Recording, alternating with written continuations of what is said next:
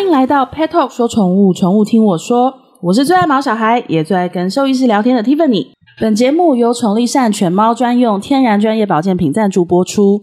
宠立善完整型犬猫益生菌全新升级，独家采用四大功效专利菌，含日本医护级专利配方，益生菌加益生值加酵素高效三合一。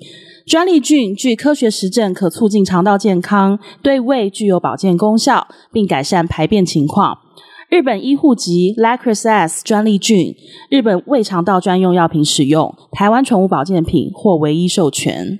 身在台湾的我们很幸福哦，因为台湾有各种各样的美食，然后当然水果王国更是我们台湾的美称。我们一年四季都可以吃到各式各样的水果，尤其是现在夏天，你一吃到冰凉多汁又超甜的水果，就觉得啊，好幸福哦。可是每一次当我们在吃水果的时候，都会感受到家中的毛孩用充满着渴望的眼神盯着我们。那看到他们那么可怜的样子，有时候真的是觉得很于心不忍，一定就会说：“好吧，来吧，我们一起分享吧。”可是，在给毛孩吃水果之前，真的一定必须要先确定哪些水果可以吃，哪一些不行。因为我们真的不要觉得说水果感觉就是一个很天然啊、很健康啊、无害啊。那我们先不说会不会胃出问题，其实有一些水果甚至会威胁到毛孩的性命，这个非常严重哦。那这一集我们就邀请到了小布动物医院的陈若植兽医师。陈医师他之前在他的粉专分享过一篇“你以为没事，但毛孩很毒的一天”的贴文，那里面其实集结了所有对犬猫来说的日常毒物，九成以上都是食物，然后当中水果又经常是榜上有名的哦。所以今天我们就要来。访问一下陈若芷兽医师，到底这些在台湾我们天天都可以享受到的美味的水果，对狗狗、猫猫来说真的是安全的吗？欢迎陈医师。Hello，大家好，我是小布动物医院的陈若芷兽医师。陈医师，我觉得真的太好像就是人自己喜欢吃什么，你就会想要喂你的宠物吃什么。对啊，我们觉得很健康的东西，它好像他们也可以吃一样。对，因为就是好像那个。好啦，我的狗上礼拜又去小布动物医院看诊，因为拉肚子，我给它吃了太多牛排，对，要剁手 又来了，这件事情是一个 cycle。对，因为我自己是肉食主义者，就是我爱吃肉，我又觉得啊、哦，肉狗吃肉很合理啊。那我相信有广大的饲主。尤其在台湾，大家就是很爱吃水果的人很多，吃肉长肉肉，吃水果长水果要补维他命，好健康。总有借口，总有理由。对，可是有一些水果，他们是榜上有名，不可以吃的，对不对？对，像是我觉得大家应该都很清楚，我们已经宣传了很久，就是葡萄。嗯，大家应该都知道，葡萄是一个，因为其实葡萄里面含有塔塔酸，所以这个东西是会造成肾衰竭的一个很大的原因。嗯，那当然还有其他的东西也是不太能吃，我们待会可以来讨论一下。就是基本上安全的水果啊，我们比较常见或是常常会吃到，就像是芭。嗯芭乐、芭乐，或者是说苹果去籽，嗯，哦，或者是说芒果去籽，然后像是草莓或者是蓝莓、莓果类的，也是可以少量摄取，这都是没有问题的。嗯，那有一些不是说不能吃，而是吃多了可能纤维含量太高会拉肚子的，嗯，像是水梨啊、西瓜啊这些东西，嗯，都有可能就是。呃，会造成吃什么拉什么，就是人也会直接排出。啊、对，嗯、那它的水分可能有一点高，甜度也有点高，所以可能会建议你们要少量。嗯，那再来就是像是杨桃，这个是含钾量蛮高的，嗯、所以像是有一些。嗯，其实慢性肾病的动物要看它的分歧啦，但是就是有一些像心脏病啊，有一些慢性病的小朋友们，可能就要比较避免这样子会比较好。嗯、像香蕉其实也可以吃，但是也不能吃多这样子。嗯，那像我觉得现在台湾的水果很多都很甜，对，那糖分过高对狗狗、猫猫来说是一个要也要小心的东西吗？呃，基本上就是他们其实。我觉得只要可能是有慢性病，像是有糖尿病的动物，他、嗯、们可能就是要避免吃一些太过甜或是升糖值太高的食物。嗯，那甜的这件事情，我倒觉得还好，我倒是觉得是里面的含一些有生物碱啊，或者是一些离子的、嗯、呃含量太高的水水果要避免。嗯、对，嗯，嗯那像我们。你我现在好像那个，你知道，就是一个一个一个什么都不知道的小白，就是因为我自己本身是不太会喂我的狗吃水果，因为我其实不太爱吃水果，但是。我我就会发现说，呃，很多饲主哦，我们有时候在爱爱我们的小朋友的时候，其实都反映出自己的习惯。像譬如说自己爱吃什么啊，你就会想要给他什么。那我真的有一次就在一个露天咖啡厅，就看到主人小心翼翼的从他包包里面拿出了一袋葡萄，然后而且看得出来是那种很高级的那种进口的无籽葡萄。然后他很认真的拿出了一把小水果刀，然后再削那个葡萄的皮。嗯、你看那苹果那个那个葡萄多高级，很大颗到他要拿那个小。水果刀削，然后慢慢的把那个皮剥掉，然后喂到喂它的狗吃。呃，这件事情其实，因为你你知道，一方面我们觉得说，哇，这四主太太伟大了不起，就是你居然这么爱他，可是他喂他吃的是超级对狗狗超级有毒的。对啊，就是其实很多人好像还不知道，因为他们就觉得水果就是很健康的东西，哦、怎么会有问题？问题是因为他们有一些里面的东西是生物，他们身体没办法代谢，是像是樱桃，好像听起来很很好。它有什么问题？高维他命 C，但是它其实里面含有生物碱，然后樱桃籽也是有含有毒性的，所以只要一都是含呃含有果核或是籽类的东西，全部都要去籽去果核。嗯、那像洛梨好了，洛梨它本身其实不是水果，它其实是核果类，嗯、那它的油脂含量非常的高，在人很健康，对，但是在动物身上，它其实是。会引起胰脏发炎的一个很严重的一个，啊、对，会太油，是一个很严重的一个呃食用的食物。嗯，对。那我觉得这个只能尽量的，就是在门诊的时候，或是我们在，就是像我写的那些卫教文一样，嗯、只能尽量让大家去分享，然后去注意这件事情啊。那我觉得现在有很多人都已经蛮有那个观念了，所以像是吃到葡萄啊，或是葡萄干啊，然后或是像我们讲过说，面包发酵的面包里面也是含有跟葡萄一样成分的塔塔酸，嗯、都会造成肾衰竭。所以我们有遇到过，就是急诊来就是要催吐，说吃葡萄，嗯、或是吃到什么葡萄相关的产品之类的。嗯、对啊，但是呃呃，因为。食物生活中的食物种类太多，狗狗又是杂食动物啊。对。然后它那个泪汪汪的眼神看你，你又觉得应该要分它一口，所以就会变成这个东西就只能我们尽可能把它列出来，然后大家去注意。哎、欸，我发现很多人有一个观念很可怕，就是大家都觉得说人可以吃，为什么狗不能吃？对呀、啊。就像人为什么可以吃普拿疼，狗猫不能吃一样，这个我们讲很久，他们就有一些代谢酵素、酵素啊，生理的机转是没有办法去处理的。那为什么我们吃洛梨，他们吃洛梨会不一样？因为他们胰脏的功能就跟我们不太一样，嗯，所以他们没办法代谢这么高油脂的东西。我我觉得在吃水果这件事情上，可能很多饲主都还有个迷思，就会觉得说，大家都比较担心农药，你知道，都会觉得说，我要把皮去掉，把皮削掉，他不要吃到农药，他就很健康了。对啊，而且像那些籽啊，也会塞住啊。然后籽里面含有都是一些 cyanide，就是氰化物啊，这些全部都是高毒性，哦、就是以前的砒霜，哎、它是砒霜的原型物。这样被你形容的好可怕，是不是？是不是就不要吃了？好，所以就是呃，我觉得大家，我觉得食物，尤其是水果啊，嗯、这些东西都是适量，鲜食也是适量。我觉得啊，其实真的。我们常常说什么样的人养什么样的狗，对，就是因为一家人嘛，然后生活在一起，就是很不很不自觉的就会有一样生活习惯，甚至饮食习惯。像我自己是肉食主义者，我就很喜欢给我的狗吃肉。哎呀，家庭意识在这里忘了，然后 然后就是像。台湾因为真的爱吃水果的人非常多，然后我们取得也很容易，而且我真的必须讲，台湾水果真的很好吃。像我在那个美国表弟之前回台湾，他就是疯狂的吃水果，他一直说台湾水果怎么怎么都这么好吃。那可是问题是我们有时候用我们自己的观念到动物身上的时候，真的就没有那么简单，因为还是必须考量到说。我们的体重，先是光谈体重公斤数不一样，然后跟我们是不同的物种这件事情，其实就不难理解嘛，对不对？我觉得陈医师是不是很多人都认为说，哦，皮削掉啊，然后就是没有农药残留啊，然后跟它洗干净了就没事，可是忽略到了体内代谢这件事情。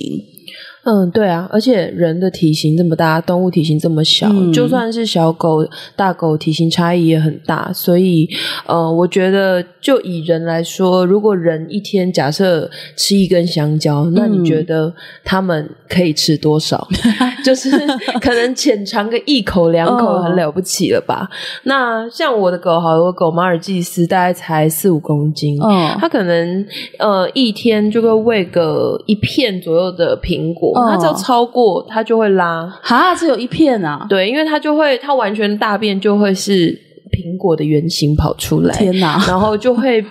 比较容易拉肚子。Oh. 那其实我觉得每一只动物它们的生理都还是多多少少不一样。嗯、那还是要看它们对于就是呃食物的反应、肠胃道的反应去决定它能够呃吃多少的量。即便是可以吃，嗯、也也不能说哦这个好像很健康，那我们多吃一点。嗯，哦，就是所有东西多都是都是过犹不及啊。所以我都是会建议大家呃像这种纤维素啊、维他命。命啊，都是少量摄取就好。嗯、那可能好，那就是一两口这样子的概念，我觉得可能会比较安全。然后还有就是不要忽略了，其实有一些呃，不管是呃蔬菜水果类，还是会造成动物的过敏。嗯，但是呃，过敏的比例上相对的会是比较低一点点啦，所以。尤其是水果又比蔬菜没那么容易过敏，嗯，但是如果你是在做食物测试的，呃，一些皮肤病的小朋友，可能还是要尽可能的把这些零食跟呃蔬果类尽量的减量。嗯，那刚刚我们有提到过，像是洛梨啊这这一类坚果类的，嗯，因为他们是高油脂的食物，嗯，所以像这种就是建议连一点点都不要啦。嗯，那像是刚刚有讲到。呃，糖尿病啊，像是这些小朋友，因为台湾水果含糖类真的非常非常的高，嗯、所以呃，有糖尿病的小朋友也是要尽可能的避免。嗯、如果说真的要吃，可能会建议你像一些纤维素，像是洋车前子啊之类的一些膳食纤维，嗯、或者是像一些消化酵素啊、益生菌，嗯、相对来说已经萃取过的东西，反而是对他们可能。比较好，而且不会说因为吃多了造成身体的负担。嗯，我觉得陈医师，你刚刚讲到一个很大的重点，就是说，哦、呃，我我我第一个，我们对分量的那个定义。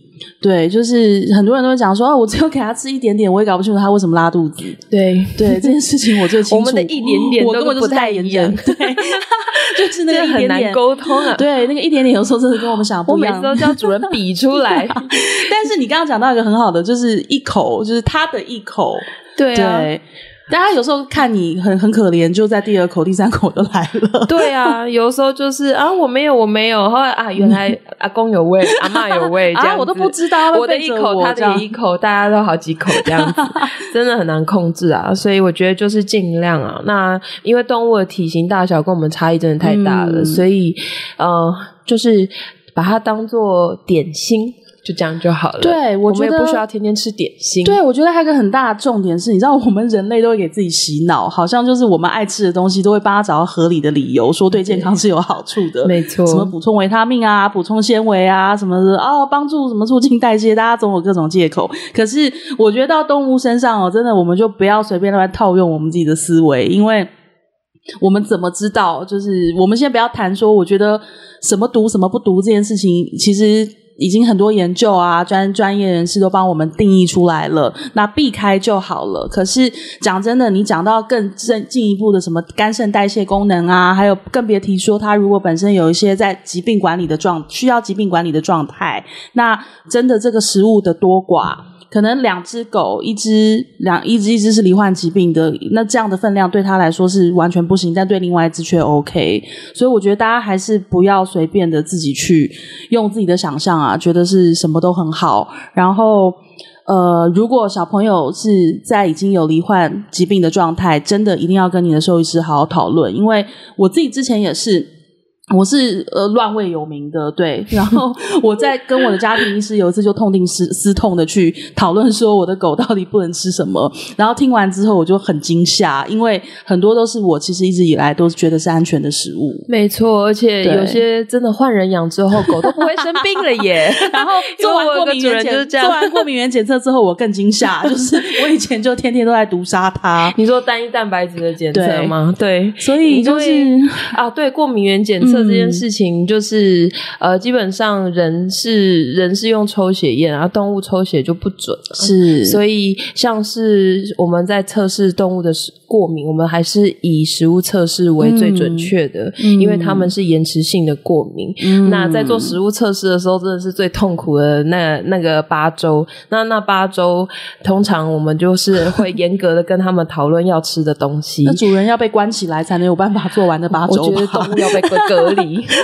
要在兽医师的那个镜头监控。那如果说真的很想要做鲜食，或是有一些系统性问题的，嗯、我觉得还是要找专业的呃营养专科的医生呐。其实现在、嗯、呃也有呃营养专科的医生是可以做线上，嗯、就是可以做咨询的。嗯、我觉得可以先去兽医院跟医生讨论看看，嗯、这样子可能整体对于他们食物的规划上会是比较好的。嗯。嗯，对啊，就是我们希望毛小孩健康哦，真的需要更多的知识，而且其实方法很多。就像我，我也会觉得说，我我们之前也遇过，我一个朋友家，然后他的狗，我一到的时候，他就趴在地上擦地板。我说你怎么了？他说因为他的狗拉肚子。我说发生什么事？然后他就说他狗把就是一整盘切好的火龙果，然后吃完了，是红的吗？是红的。然后他说他。一开始以为，他说第一个那只狗真的是拉到要送医院的那种程度，拉到很严重。然后跟第二个那个地上根本就跟命案现场一样，真的。对，所以就是，可是我们人就会觉得说啊，吃火龙火龙果很健康啊，对，低糖啊，帮助消化啊。跟吃火龙果一样，它其实其实就基本上，他们对纤维素的要求并没有我们想象中那么高，跟我们不一样，对不对？对，所以，即便我们吃火龙果，都有可能有时候排便很顺利，嗯、或是粪便偏软，那他、嗯、更不用说他们。所以，我觉得其实今天你喂狗狗吃这些东西啊，我们真的要去想一下，我们的目的是什么？如果今天纯粹是觉得一个同情。忍不住受不了，就是就无法拒绝他，那就是浅尝即止即可，就是一小口一咪咪，把它放在你看不到的地方。我们每次都要说，他好像看起来怪怪，我说没关系，你就离开他，不要跟他眼神对到的地方就好了。对，就是如果你今天是就是是用这种心，就是只是觉得说啊，好想跟他一起分享，那真的就要想到这个时候，你手中的水果不是水果，它是零食，对它的任何健康你都跟你无关，就是给他一咪咪就好。有时候就我妈就是你一口我一口。的时候，他就说啊，他的生命就这么短，他吃一点有什么关系？我说不是，他吃这一点，然后他待会皮肤养了一养了一辈子，那、欸、这倒是负责，他没有比较舒服。对，这倒是。那如果说你今天要喂他吃一些天然食物，你的目的是为了一些所所谓的保健需求啊，什么帮助肠道消化啊，然后什么呃，就是对健康健康好，补充维他命啊，我觉得那真的。不要随便去从我们日常的生活中的鲜食啊、水果啊、蔬菜啊这样子去自己决定，因为我觉得大家都忽略一件事情，就是分量。因为分量有时候拿捏，我们没真的没有办法做到刚刚好。那如果说今天你是为了保健需求，我讲真的，倒不如还去选择一些品质好的益生菌啊、保健品，那才能够达到你要的目的啦。要不然你，你你本来是为了帮助它消化，就一喂过头，它拉肚子，这也不是你要的嘛，对不对？对啊，没错，像保健品，他们本身就有标榜浓度啊，然后标榜使用方式，嗯、就即便是这些纯化过的东西，或是萃取过的东西，嗯，它都有一些建议的剂量。嗯，更何况像是食物这些东西，它并没有一个呃很稳定的我们说的内容物的成分，嗯、所以呃，如果真的要给，我们就说它就是 哎浅尝即止，对，零食，它就是一个小零食，你们每天不会靠零食过活，但是保健品啊这些东西。是比较有确定的呃的成分跟浓度的，那我们比较可以评估它的量，然后还有可以去观察它的反应，嗯、这样子。嗯，嗯所以今天这一集其实我们很大一个重点就是，真的，我们第一个不要用自己的思维，然后第二个就是